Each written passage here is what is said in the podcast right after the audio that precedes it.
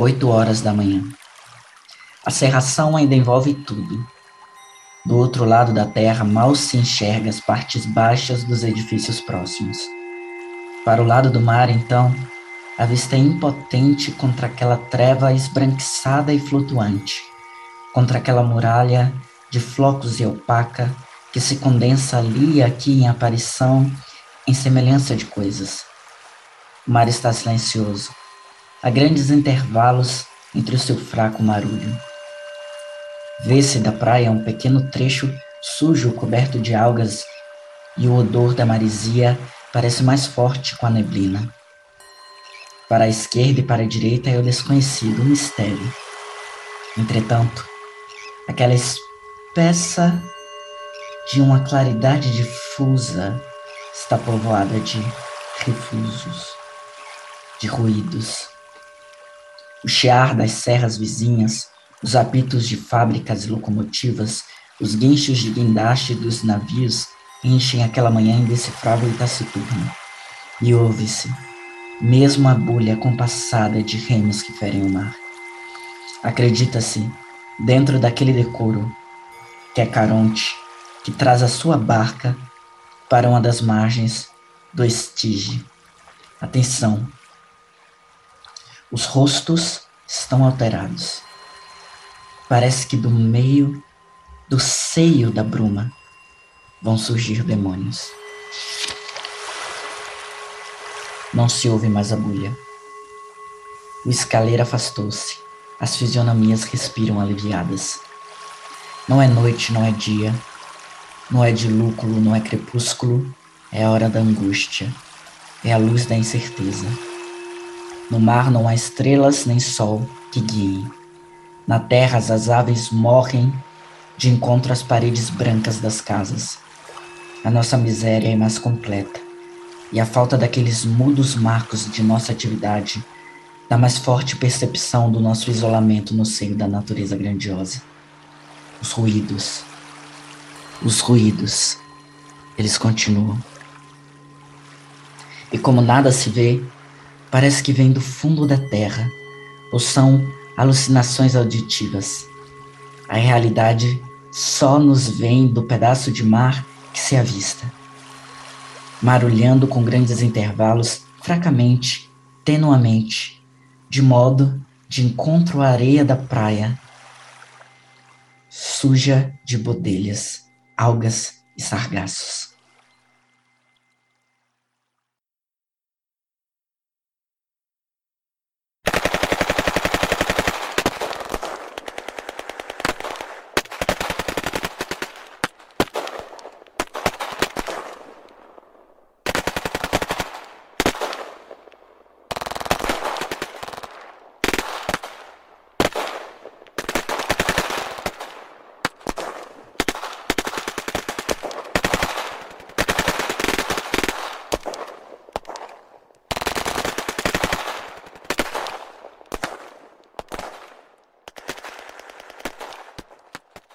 Mais tarde os dois saíram. Fontes perfeitamente fardado. E o major apertando o tralim sem contrajeito, tropeçando na espada venerável que temia em se lhe meter entre as pernas curtas. Os soldados já estavam nas trincheiras, armas à mão. O canhão tinha ao lado a munição necessária. Uma lancha avançava lentamente, com a proa alta assentada para o posto. De repente, saiu de sua borda um golfão de fumaça espessa. Queimou! gritou outra vez. Todos se abaixaram. A bala passou alto, zunindo, cantando inofensiva. A lancha continuava a avançar impávida. Além dos soldados, havia curiosos garotos a assistir o tiroteio e foram destes que gritara: Queimou! E assim sempre. Às vezes chegavam bem perto a tropa, as trincheiras, atrapalhando o serviço. Em outras, os cidadãos, um cidadão qualquer chegava ao oficial e muito delicadamente pedia: senhor dá licença que dê um tiro? O oficial acedia, Serventes carregavam a peça e o homem fazia a pontaria em um tiro de partida. Com o tempo, a revolta passou a ser uma festa, um divertimento na cidade. Quando se anunciava um bombardeio, num segundo, o terraço do passeio público se enchia. Era como se fosse uma noite de luar, no tempo em que era do tom apreciá-las no velho jardim de Dom Luís de Vasconcelos, vendo o astro solitário pratear a água e encher o céu. Alugavam-se binóculos, e tantos os velhos como as moças, os rapazes, como as velhas, seguiam o bombardeio com a representação de teatro.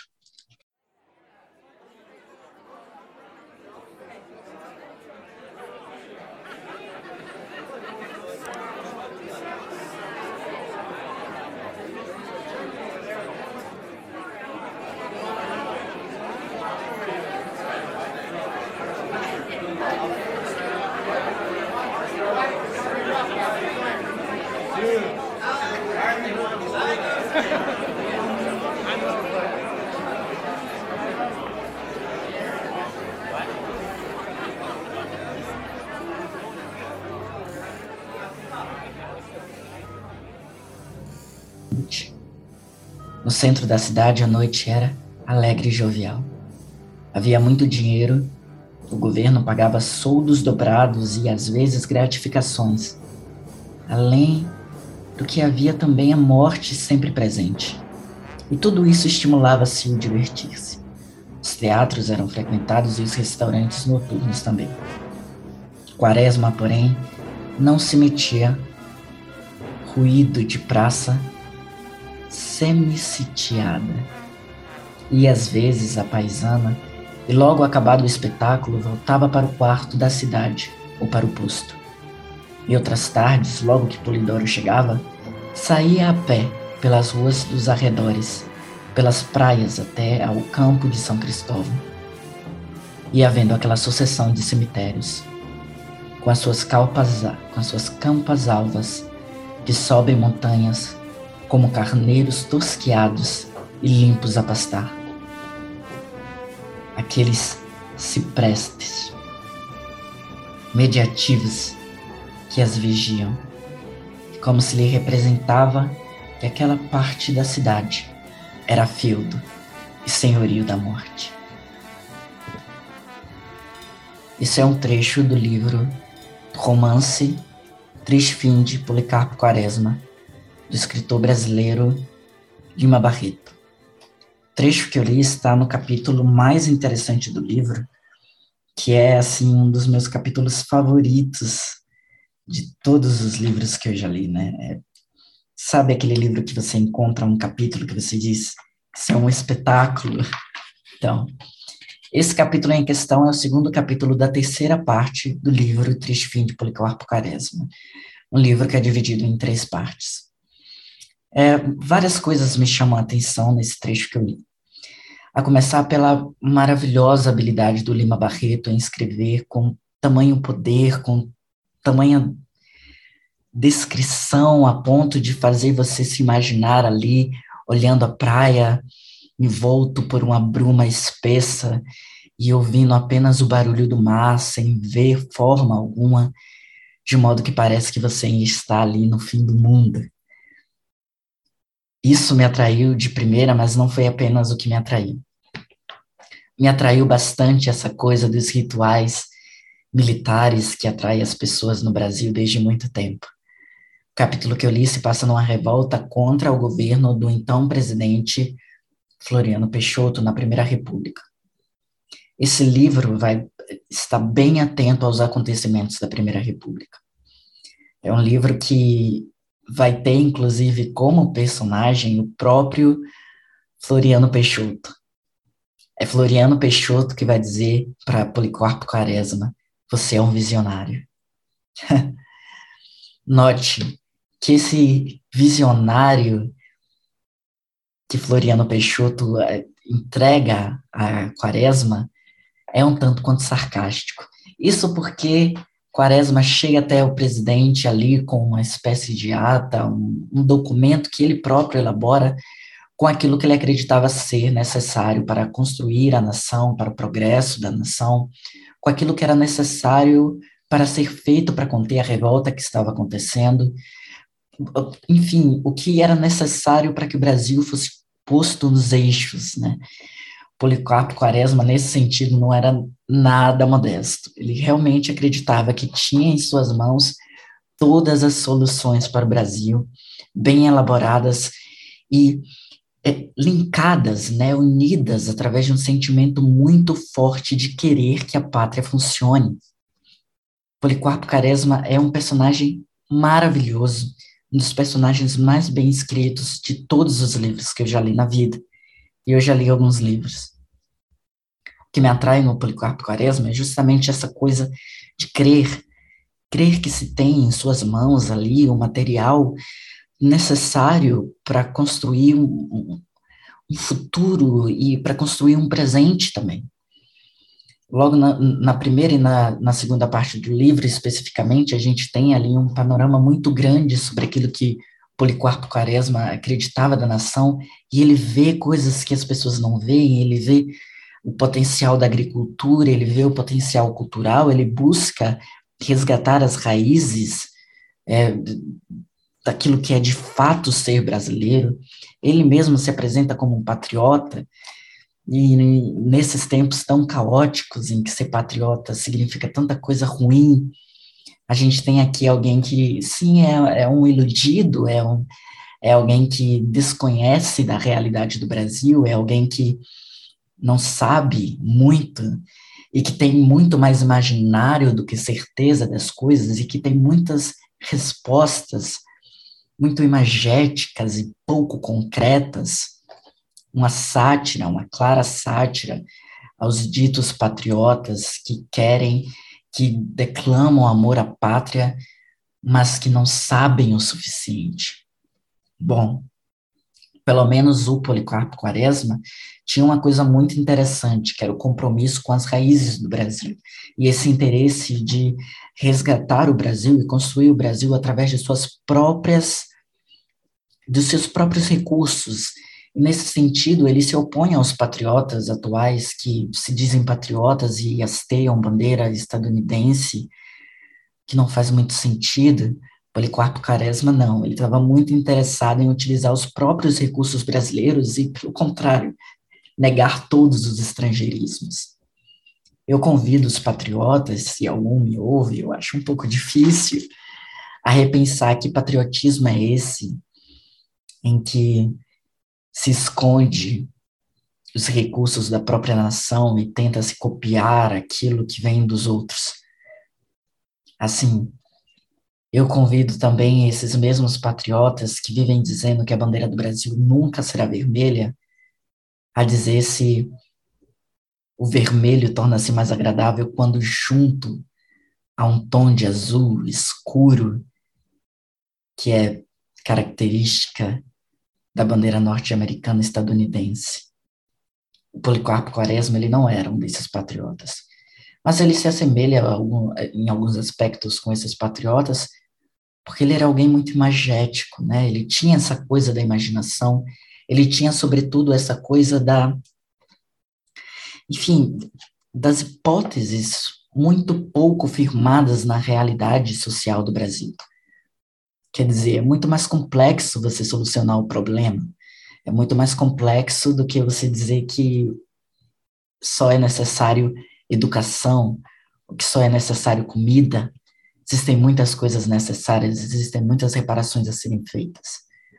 E o Lima Barreto, ele toca nesse aspecto, ele toca na ferida dessa galera que estava muito interessada nessa primeira república em acreditar que era o início do, pro, do progresso, e ele mostra que existe muita coisa a ser consertada, e que existem vários policarpos quaresmas por aí, que estão muito interessados em mudar a situação econômica, social do Brasil, mas que lhes falta aptidão, e, e, e que lhes falta conhecimento do que de fato é o Brasil.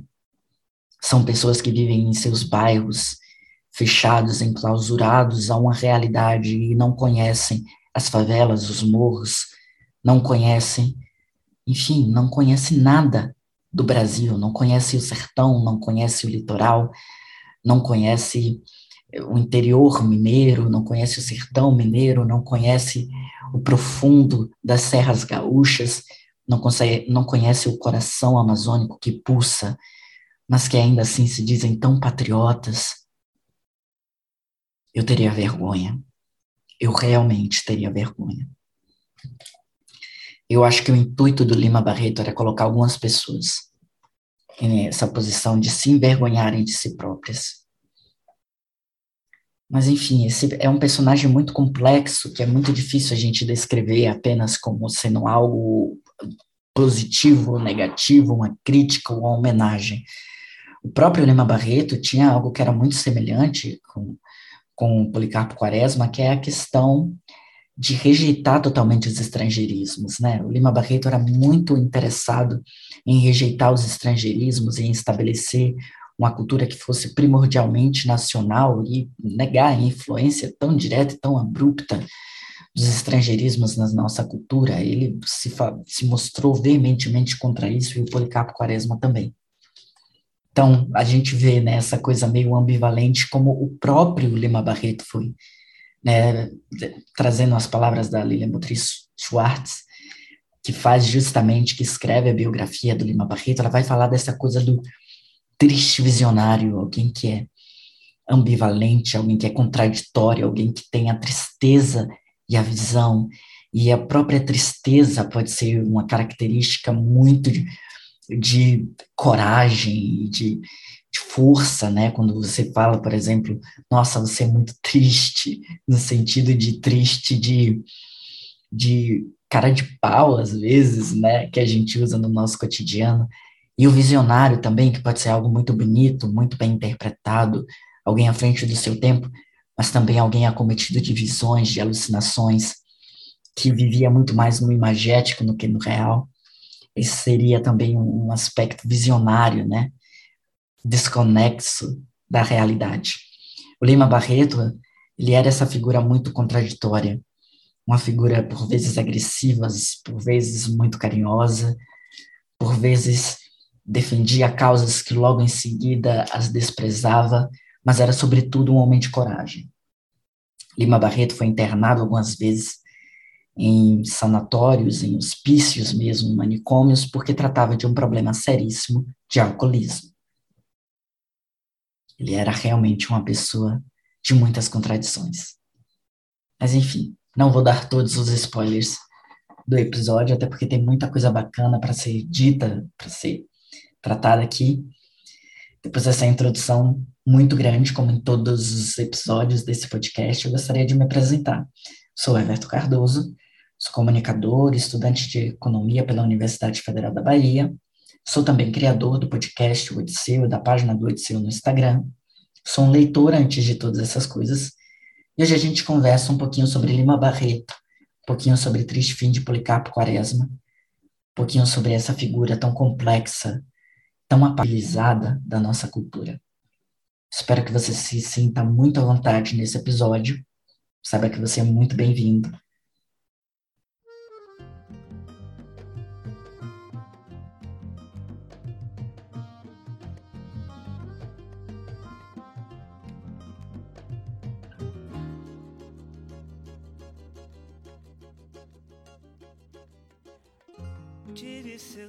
Sorriso do caminho que eu quero passar com minha dor. Hoje para você eu sou espinho. Espinho não machuca Lima Barreto era considerado na sua época uma voz desagradável. Num contexto em que ninguém queria falar sobre a escravidão, todo mundo queria colocar a escravidão no passado, Lima Barreto insistia nas persistências do nosso racismo. Insistia também em como a nossa república era falha. Ah, falava sobre os feminicídios, falava maridos, amantes, mulheres, não as matem. Por outro lado, ele também era contra a, o feminismo, porque ele dizia que o feminismo tinha abandonado a causa das trabalhadoras. Escrevia muito sobre corrupção, acusava os jornalistas de serem artificiais, acusava os literatos de serem peroba, como ele chamava, ou seja, de fazer uma literatura só de sobremesa. Lima Barreto era contra a Academia Brasileira de Letras. Tentou entrar três vezes e cada vez que não entrava, falava mais mal dos nossos literatos.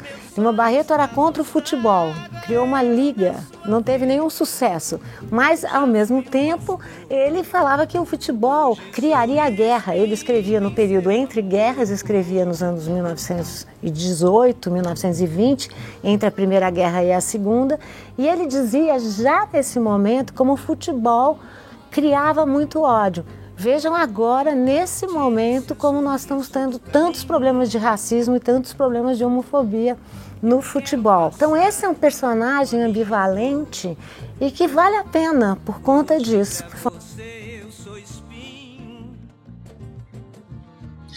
Essa voz que você acabou de ouvir é justamente da pesquisadora, antropóloga, professora, muitos títulos ela, ela tem Lilia Motriz Soares, que é a escritora da biografia mais recente do Lima Barreto no mercado, e é provavelmente a mais interessante, né? A Lilia ela é uma excelente escritora para começar, também uma excelente pesquisadora, muito boa em tudo aquilo que se propõe a fazer, né? E ela traz justamente nessa biografia aí do Lima Barreto esse viés bem mais ligado à questão da pauta racial, que é algo que a gente está muito interessado aqui, né? Esse é o terceiro episódio, eu esqueci de falar, terceiro episódio da série Narrativas Pretas, que tenta justamente tirar da invisibilidade alguns escritores que são, é, ou que foram em determinado momento da, da sua carreira literária ali, invisibilizados por conta da sua cor.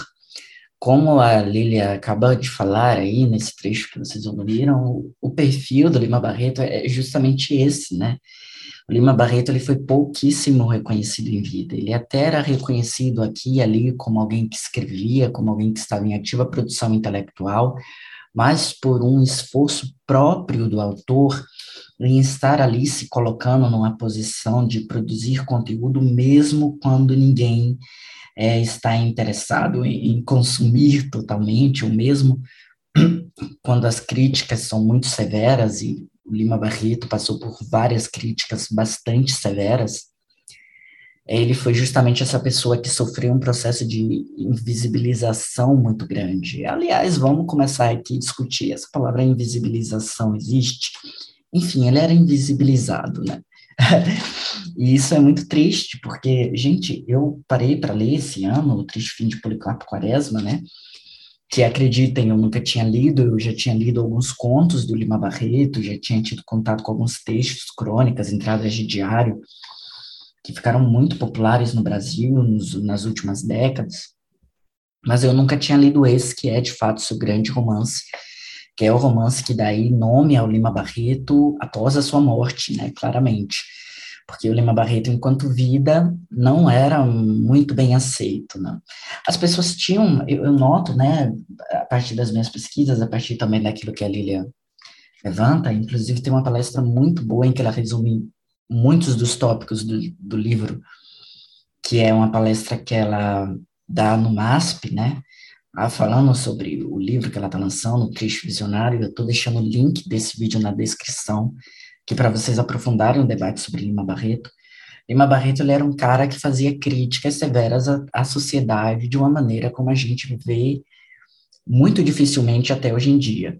Então, já naquela época, no começo do século XX, onde muito do debate racial ainda não tinha sido elaborado, né, onde muito do debate racial ainda estava em volta de teorias hegemônicas, como a gente falou naquele episódio sobre Gilberto Freire, o Lima Barreto estava ali atento aos trâmites da sociedade, ao perceber que ele estava em plena desvantagem com relação aos brancos, simplesmente por ser negro, né? Então, a começar pela desvantagem da escravidão, mas não só isso, né? Ele fala que existia muita dificuldade em, em, em, ele ser lido, em ele ser interpretado como alguém, como um homem sério, como um homem intelectual. especialmente porque o Lima ele, ele veio de uma família que tinha um apreço pela educação, mas ele próprio tinha muitas dificuldades com o estudo, né? O Lima Barreto ele passou pela Escola Politécnica do Rio de Janeiro para se formar doutor em engenharia. Salvo engano, ele se forma em engenharia, mas, por exemplo, cálculo era uma matéria que o Lima Barreto não conseguia entender muito bem, né? E quando eu li sobre isso, eu fiquei muito assim, nossa, Lima Barreto, eu te entendo, porque eu pego cálculo na faculdade também, e eu fico, meu Deus, que é isso que eu tô, que é isso que eu tô estudando, né? Mas Lima Barreto, ele era assim, ele era muito destemido, ele se pronunciava abertamente contra a Academia Brasileira de Letras, claro que não inicialmente, né, porque ele se candidatou três vezes à Academia Brasileira de Letras e foi negado três vezes à Academia Brasileira de Letras, e ele começa a dizer e a questionar justamente esse, esse distanciamento que a academia tem da realidade brasileira, da realidade dos brasileiros, da realidade da educação do Brasil, da fomentação da língua. E essa é uma dificuldade que ainda tem hoje, né? A, a, BL já passou por um centenário e mesmo assim a gente tem uma distância muito grande da BL com a sociedade, né? As pessoas conhecem pouco dessa instituição que se propõe a ser uma instituição que guarda a memória nacional, mas que vem excluindo, que excluiu durante muito tempo, né, narrativas de pessoas pretas, minoritárias, indígenas e afins. Né? A Academia Brasileira de Letras é uma instituição de maioria branca, de maioria de elite, né? de uma maioria absurda. E as poucas vitórias que a gente tem desses poucos escritores fora da curva que entram não são o suficiente. E o Lima Barreto já estava muito ligado nisso naquela época, ele já estava muito é, é, já estava muito nítido para ele que existia um problema muito grande a respeito da disparidade entre brancos e negros no Brasil, que era muito complicado, era complicado demais para ser resolvido apenas com a abolição da escravatura. Era necessária uma reparação mesmo, né? E essa reparação não aconteceu até hoje. Isso é muito triste. Mas nesse sentido, do Lima Barreto está sempre muito atento ao debate é, racial e de falar abertamente sobre isso. É, recentemente a gente traz aqui no podcast ser um episódio sobre Machado de Assis, onde a gente discute, eu e o Josinel, que é um, pesquisador, um mestre, que, que fez um, uma dissertação muito interessante sobre Machado de Assis, então, deixo aqui a recomendação para você ir a, ouvir o episódio sobre Machado de Assis, que é justamente essa coisa, né? De que dizia-se que o Machado não falava sobre racismo, não falava sobre negritude, que é um mito, o Machado falava. Mas se há uma dúvida se Machado falava de negritude, racismo e colocava sua indignação, em Lima Barreto a gente não tem isso. Lima Barreto, que é contemporâneo em certo momento com Machado de Assis, ele está totalmente atento ao debate racial e ele está falando abertamente sobre essas questões, doa quem doer. E assim, na maioria das vezes, dói nele próprio, né? Porque ele é boicotado muitas vezes. Ele compra briga com políticos, com doutores, advogados, com intelectuais, com escritores e até mesmo com a classe dos jornalistas, a qual ele fez parte por muito tempo, é, escrevendo para jornais e até mesmo produzindo a sua própria revista.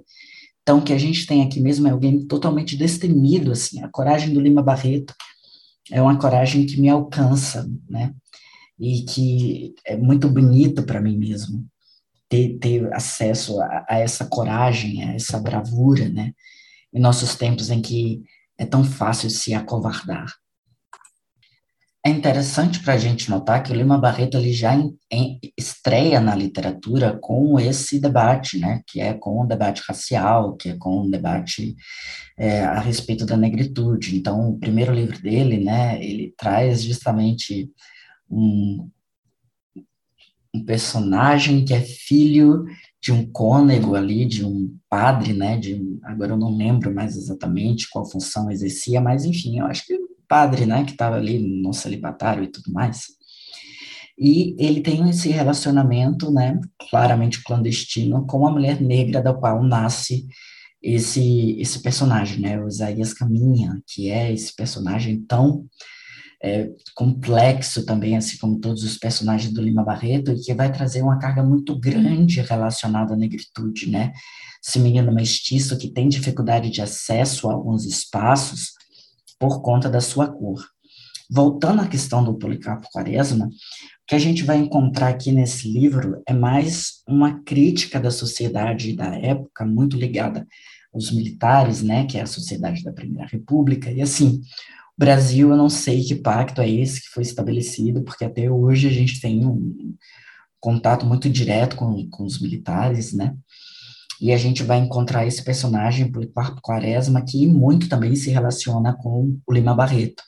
E aí tu pode ver mesmo, né, que é, de semelhante forma, a gente tem o Lima Barreto quase sempre colocando nos seus personagens coisas que ele reconhece em si próprio, né, coisas que em si próprio afloram, tá ali na pele, fervendo, pulsando, e um desses exemplos é justamente a questão do da negritude no Isaías Caminha e no Policarpo Quaresma, esse avesso aos estrangeirismos e também essa solidão muito grande. As pessoas elas falam muito que elas riram bastante lendo o Triste Fim de Policarpo Quaresma, e sim, tem muita coisa divertida aqui nesse livro, é, principalmente as sátiras que o Lima Barreto faz, especialmente aos militares, né? É muito interessante que a gente tem alguns personagens que, que exercem aqui algumas funções importantes e determinantes ali dentro da organização do Exército Brasileiro, e eles estão sempre contando uma glória que eles não viveram, né? Porque, assim, o Brasil não enfrentou necessariamente uma guerra. A única guerra que o Brasil, de fato, enfrentou foi a Guerra do Paraguai. Nenhum deles tinha participado. E eles ficam sempre falando dessa glória, do exército, do, enfim, da guerra que aconteceu no Paraguai. Quando alguém pergunta, né, nossa, e aí, você participou dessa guerra? E o personagem diz: Não, eu não consegui ir, eu fiquei doente, me pediram para eu ficar em outro lugar. Enfim, a gente tem essas figuras, e até hoje, né? A gente vê as pessoas exaltando muito a questão dos militares, sendo que a gente pouco conhece de fato a função que eles exercem aqui no Brasil. E assim, eu não estou dizendo que não exista essas funções. Não sou radical a esse, a esse ponto mas eu estou dizendo que a gente pouco conhece mesmo, né? É, essa, essa função que o Exército cumpre, ele chega pouquíssima até as, a, as nossas vistas, quando chega, chega bem, chega bem perturbado, assim, né? Chega bem, chega de difícil compreensão, para dizer o mínimo, né? E muito contraditório. Então, que a gente vai encontrar nesse livro, sim, várias sátiras, várias críticas que vai fazer você rir um pouco. Mas eu achei um livro muito denso, né? O Policarpo Quaresma é um personagem muito para dentro, muito sofrido, muito quieto, hum, que está sempre, é, enfim, que está sempre ali ruminando os seus sentimentos, os seus pensamentos, que está sempre ali preso em expectativa versus realidade, que está muito triste com a situação de não ser compreendido e de não ser ouvido. Esse é o grande dilema do Policarpo Quaresma. Então, o Lima Barreto ele vai compartilhar com o seu personagem justamente essa dificuldade que é ter uma voz que não é ouvida, principalmente quando essa voz é uma voz muito pertinente, né? No caso do Policarpo Quaresma, talvez não seja tanto, mas no do Lima Barreto, sim, né? A gente tem uma voz que é bastante pertinente, que não foi ouvida realmente, né? Não vamos aqui entrar em, em contradição e dizer que o Lima Barreto teve aí uma consagração em vida, porque isso não aconteceu. Então, Policarpo Quaresma, ele entrega ali uma documentação, ele entra com um processo jurídico para tornar a língua tupi a língua oficial do Brasil. E você vê como isso é muito complexo, né? Porque a, a uma primeira vista você pode pensar, tá, mas o cara ele está querendo trazer aí uma língua que é realmente brasileira e tudo mais. Mas os acessos a essa língua, né? E até mesmo essa questão de você é, dizer que o país é um país indígena ao mesmo tempo em que você não colabora com a manutenção da estrutura indígena mesmo. Então, tudo bem, você pode dizer que a gente deveria estudar tupi porque é a língua originária, mas não adianta nada a gente estudar tupi, todo mundo fala tupi, se os índios continuarem a serem perseguidos, né? A questão indígena vai muito além da, da coisa da língua, né? Até porque muitos países convivem com diversas línguas diferentes, mesmo aqueles que não passaram por um processo de colonização. Então, essa questão, é, as pessoas olham para o, Policarpo Quaresma e o condenam e riem dele, e inclusive ele chega a ser internado em um manicômio, que, como eu já falei aqui no episódio, foi algo que também aconteceu com Lima Barreto, e ele relata um, um tanto da sua experiência de manicômio no livro, é, salvo engano, é o Diário do Hospício, Cemitério dos Vivos, é esse o nome do livro, que eu estou muito interessado em ler e pretendo trazer aqui em breve, mas ele, ele relata um pouco disso também no Policarpo Quaresma, nesse momento em que o Policarpo é enviado ao, ao manicômio sem ser louco, né? Simplesmente por sugerir uma ideia que é um pouco fora da casinha, mas que não cabia tamanha, tamanho extremismo, né? E a gente vê aí justamente alguém sendo condenado pelas ideias, pelos seus próprios pensamentos, por aquilo que acredita, que é algo que também acontece muito hoje em dia, né? Seja, e, e, enfim, aconteceu bem mais no passado do que hoje em dia. A história aí do, do Holocausto Brasileiro, que é aquele livro da Daniela Arbux, acho que é assim que se pronuncia o sobrenome dela, se não, perdão, trata um, um, tanto disso, né, que é da questão do manicomial no Brasil, em que eram enviados ali pessoas à margem da sociedade, homossexuais, mulheres ditas histéricas, mulheres que se posicionavam pessoas que não conseguiam é, formular o, o seu a sua posição na sociedade e, enfim, participar de todos os rituais sociais, elas eram colocadas ali, então, prostitutas, pessoas com deficiência, pessoas é, alienadas mesmo, né, que, de, que em tese seriam aquelas pessoas que necessariamente precisariam de internação, mas não apenas elas, né, e, e esse manicômio ali, que é o Colômbia, salvo engano também, é um horror, a gente tem ali uma, uma série de depoimentos horríveis sobre como essas pessoas eram tratadas e condenadas por ser quem elas eram, né? Até que viveram a vida e tratamentos de choque, coisas horripilantes. Então, assim, a gente não sabe tanto se o Lima Barreto passou por privações semelhantes, mas ele fala muito sobre a questão do vazio com relação à loucura, né?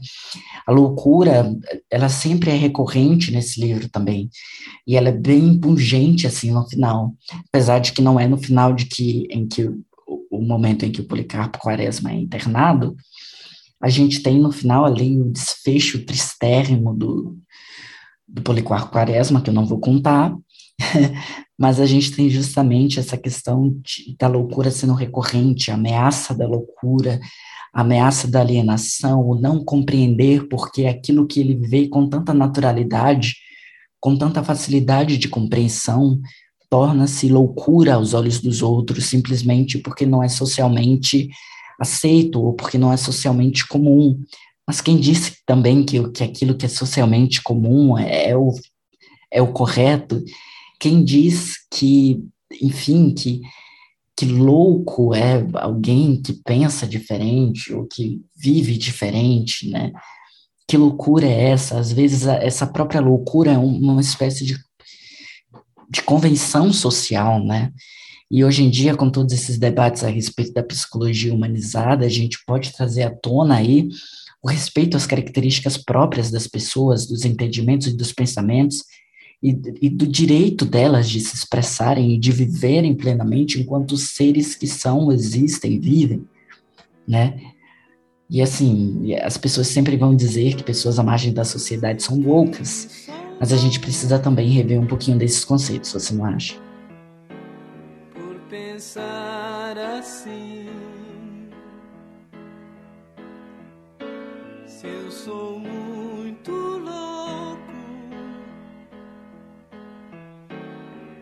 eu ser feliz, mais louco é quem me diz e não é feliz. Não é. O Lima Barreto ele estava totalmente disposto a rever esses conceitos, mas ele descreve com bastante precisão também esse processo de melancolia muito grande envolvido em, em estar num excesso de loucura, de transe, de desconexão com a realidade, que foi algo que o Lima Barreto, o próprio Lima Barreto, passou bem mais do que o Policarpo Quaresma, né? O Policarpo Quaresma, ele tem esse momento aí de, enfim, de loucura com, com toda a, a condenação das pessoas, ele começa a, a, desenvolver hábitos estranhos, ele começa a evitar alguns lugares, ele começa a se questionar muito, ele entra num, num debate interno muito grande, mas, enfim, tudo ali ainda está dentro do senso crítico, ao contrário do que acontecia com Lima Barreto, que, de fato, segundo relatos, tinha ali uma série de problemas e ataques e saía realmente fora de si, né, muito por conta do alcoolismo. Então, o alcoolismo naquela época também não era entendido, compreendido como a gente vê hoje como uma doença que necessita de tratamento comportamental, de acompanhamento terapêutico, nem nada disso. Né? As pessoas, os, os alcoólatras também eram submetidos ao manicômio, né? todos eram submetidos àquele espaço tão terrível e que marca bastante a vida e obra do Lima Barreto. Então, eu gostaria aqui agora de ler para vocês um trechinho em que o Lima Barreto vai falar justamente sobre essa questão da realidade manicomial, né, e, e, disso de você questionar a tua própria capacidade, a tua própria inteligência, inteligência, tua própria possibilidade de, enfim, se ver como ser pensante coerente, né, essa própria desumanização que leva você a questionar, enfim, que leva você a pensar que você de fato tem algo de errado, e a gente que, não sei vocês, mas eu sou uma pessoa super fora da curva em vários sentidos, é muito difícil não ler isso daqui e se pegar pensando sobre a dificuldade que é viver, e especialmente a dificuldade que é viver tendo pensamentos tão vanguardistas em determinados é, contextos.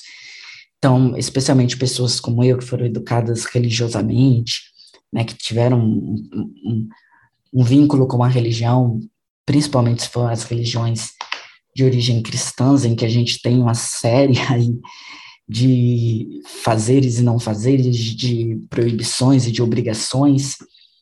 Então a gente vê isso, né, é bastante veemente na, na obra do Lima Barreto, e a gente se pega muito pensando sobre o que de fato é sofrimento em nós e aquilo que de fato é um sofrimento que é gerado pela sociedade, né? O, o, o, Policarpo Quaresma, por exemplo, ele não era louco, né? Ele era um, talvez um, um, pouco desconexo da realidade total, talvez, né? Eu não concordo totalmente com o Policarpo Quaresma, mas ele certamente não era louco. Mas essa ideia repetida tantas vezes, essa mentira repetida compulsivamente, às vezes é muito difícil acreditar em nós mesmos quando a maioria das pessoas estão dizendo o contrário de nós. E o Lima Barreto escreve isso já no comecinho, no capítulo 5 da primeira parte do livro Triste Fim de Policarpo Quaresma. Abre aspas. Uma vez esteve diante deste enigma indecifrável da nossa própria natureza, fica amedrontado, sentindo o germe daquilo está depositado em nós e que por qualquer coisa ele nos invade, nos toma, nos esmaga, nos sepulta numa desesperadora compreensão inversa e absurda de nós mesmos, dos outros e do mundo. Cada louco traz em si o seu mundo, e para ele não há mais semelhantes. O que foi antes loucura é outro muito outro do que ele vem a ser após. Esse trecho é um trecho extraordinário, né? E, e todo o capítulo é muito extraordinário.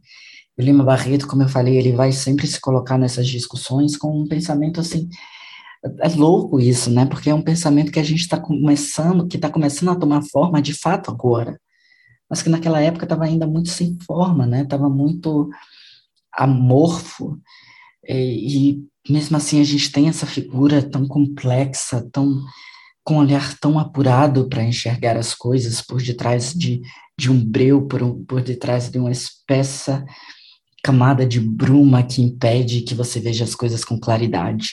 Apenas ouça um som vago e pequenos recortes de imagens.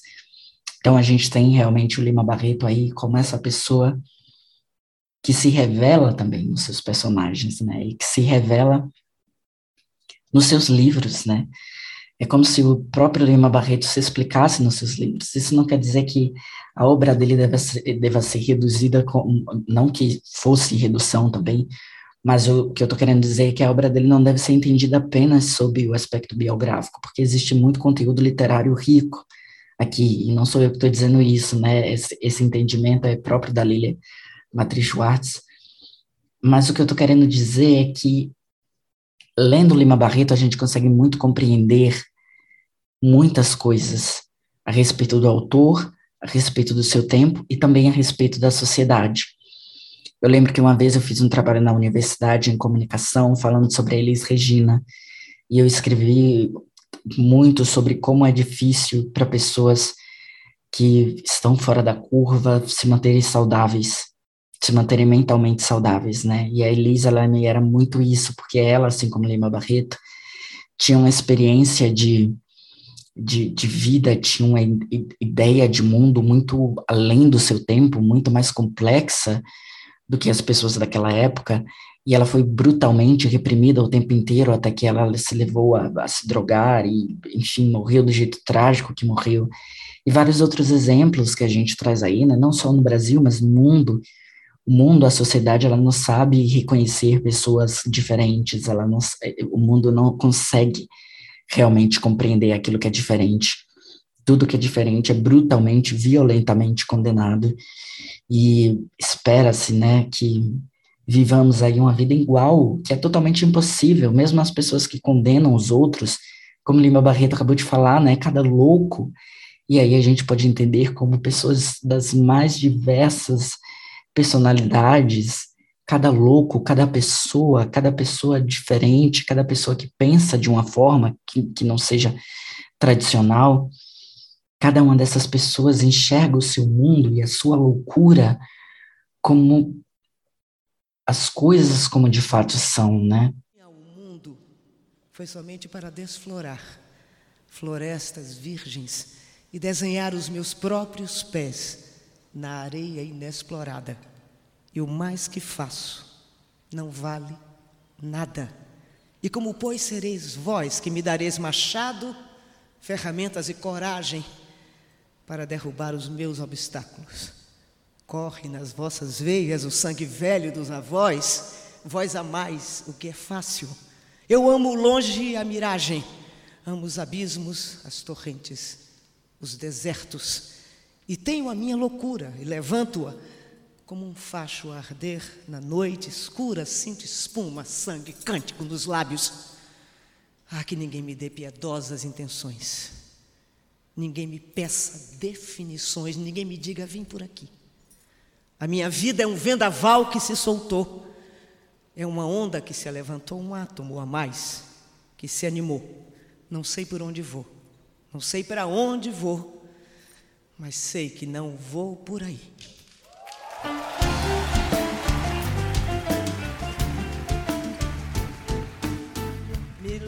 E se a gente for parar para analisar mais profundamente, se a gente for parar para ver quem de fato é louco e quem não é, pode ser que a gente se depare aí com uma população muito grande de loucos. E aí a gente já entra em Machado de Assis novamente, né, que é o alienista, em que a gente tem esse médico correndo compulsivamente através de alienados, até o momento que ele começa a, a, reconhecer traços de alienação em todas as pessoas da cidade. E, enfim, o que o Machado de Assis também está querendo dizer é que todas as pessoas têm um traço louco em si, Olha que profundo isso, né? Todas as pessoas possuem um traço de loucura em si. E, e isso em, coloca, né, é uma contradição muito grande, porque as pessoas que conseguem se adequar mais, elas vão exigir das outras o mesmo desempenho, ao invés de serem mais empáticas por conseguirem compreender que essas pessoas têm também suas dificuldades e as suas loucuras. É como se a gente reconhecesse que o outro é diferente, assim como nós mesmos somos diferentes, e odiássemos tanto, tanto ser diferente, que começássemos a realmente perseguir os outros até que eles sofram o suficiente, até que eles sofram como nós sofremos. Eu acho que é mais ou menos isso que Lima Barreto quer trazer nesse aspecto do livro. Ainda sobre a crítica aos estrangeirismos, Lima Barreto, em Triste Fim de Policarpo Quaresma, vai trazer uma análise muitíssimo interessante sobre a questão do positivismo no Brasil. Né, então, a gente, não sei se você sabe, mas a, o lema da nossa bandeira, né, ordem, progresso e tudo mais, é um lema positivista, né, que visa justamente esse entendimento de sociedade enquanto uma sociedade progressiva, que está sempre caminhando para um conhecimento pleno e que está é, sempre em, em sucessão, em, em uma sucessão de melhoria com relação à geração anterior, que a sociedade tem aí um, um plano, tem um trajeto a ser feito em busca cada vez mais do aperfeiçoamento. Isso leva com que haja uma necessidade de integração da sociedade, é o que os positivistas pensam, e que isso exige também uma certa submissão ao Estado para que a gente consiga executar plenamente o plano histórico de manter ordem e progresso, enfim, o positivismo, apesar de eu estudar bastante na universidade recentemente, é uma coisa muito complexa, né? Mas ainda assim, sobre o positivismo, deixa eu ler aquilo que está no capítulo, deixa eu ver, no capítulo 5 da segunda parte. Diz o seguinte: Os militares estavam contentes, especialmente os pequenos, os alferes, os tenentes e os capitães para a maioria, a satisfação vinha da, da convicção que iam estender a sua autoridade sobre o pelotão e a companhia a todo esse rebanho de civis. Mas, em outros muitos, havia sentimento puro, desinteressante e sinceridade. Eram os adeptos desse nefasto e hipócrita positivismo, um pedantismo tirânico, limitado e estreito, que justifica todas as violências, todos os assassinatos, todas as ferocidades em nome da manutenção da ordem. Condição necessária, lá diz ele, ao progresso e também ao advento do regime normal, a religião da humanidade, a adoração do grão fetiche, com fanhosas músicas de corentins e versos detestáveis, o paraíso, enfim, com as inscrições em escritura fonética e eleitos calçados com sapatos de sola de borracha. Os positivistas discutiam e citavam teoremas de mecânica para justificar suas ideias de governo, em todo semelhante aos canos e emirantes orientais. A matemática do positivismo foi sempre um puro falatório, que naqueles tempos amenotravam toda a gente. Havia mesmo quem estivesse convencido que a matemática tinha sido feita e criada para o positivismo, como se a Bíblia tivesse sido criada unicamente para a Igreja Católica e não também para a Anglicana, prestígio é, dele era, portanto, enorme. Fecha aspas. Nesse trecho, Lima Barreto ele vai trazer justamente questionar né, essa coisa do Brasil tão violento em nome da ordem. E assim, a gente ainda é assim hoje, né? Se a gente pensar em guerras drogas, uma guerra que é grande, muito grande, a maioria das pessoas que são vítimas dessa guerra são pessoas negras é muito interessante a gente pensar como de fato há essa essa repressão, né, digamos assim, em nome da ordem e é muito irônico porque essas coisas acabam também fornecendo desordem. É, enfim, eu acho que eu consegui trazer para você alguns dos aspectos desse livro, Triste Fim de Policarpo Quaresma, que são muito interessantes e debates relevantes, né? Eu acho esse livro extremamente atemporal, justamente por ele conseguir de fato dialogar com a nossa sociedade de hoje em dia, né?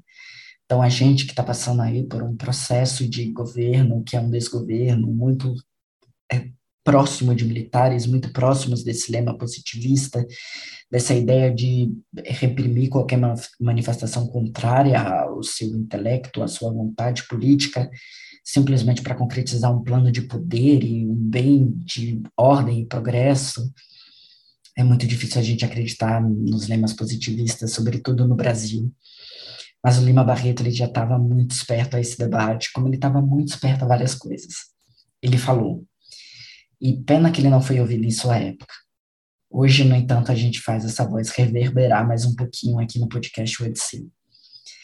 É, o livro ele termina com um triste fim, que eu não vou contar o que é, mas eu vou adiantar que não é morte, se você estava pensando nisso, não, não existe assim necessariamente uma morte muito brusca, mas o que a gente tem é justamente esse desencantamento com a sociedade, esse desencantamento com a possibilidade do Brasil se tornar essa potência maravilhosa, essa ideia que flutua na cabeça do Policarpo Quaresma, e a gente percebe que no momento que o personagem é esvaziado da sua crença, daquilo que ele próprio acredita, ele também é esvaziado de si próprio.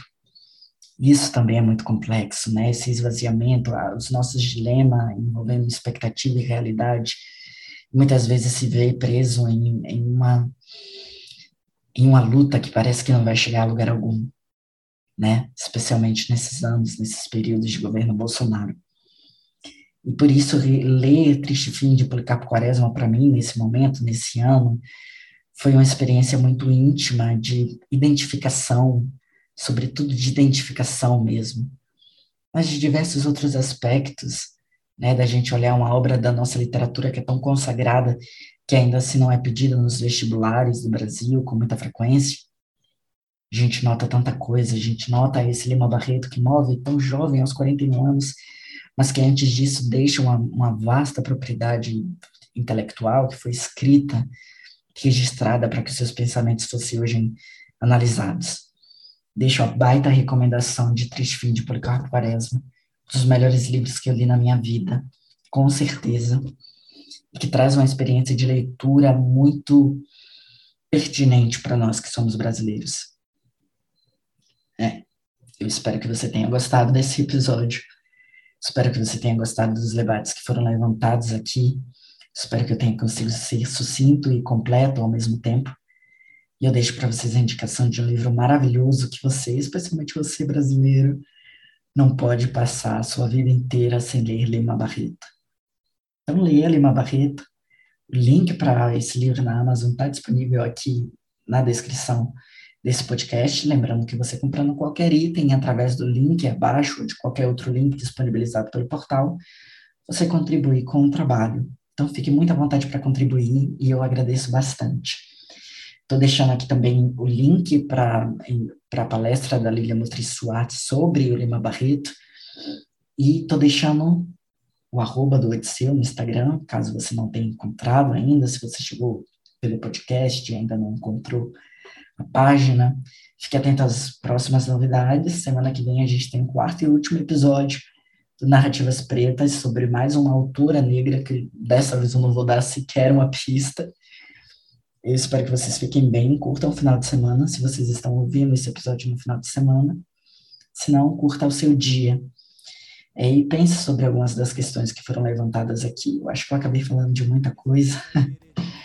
Não sei se, se o meu poder de síntese foi muito bom assim. Mas é isso. Muito obrigado por ouvir, você que ouviu aqui até agora. Até o próximo episódio. Fique em paz. Beijo grande. Está no meu querer poder fazer você desabar do salto.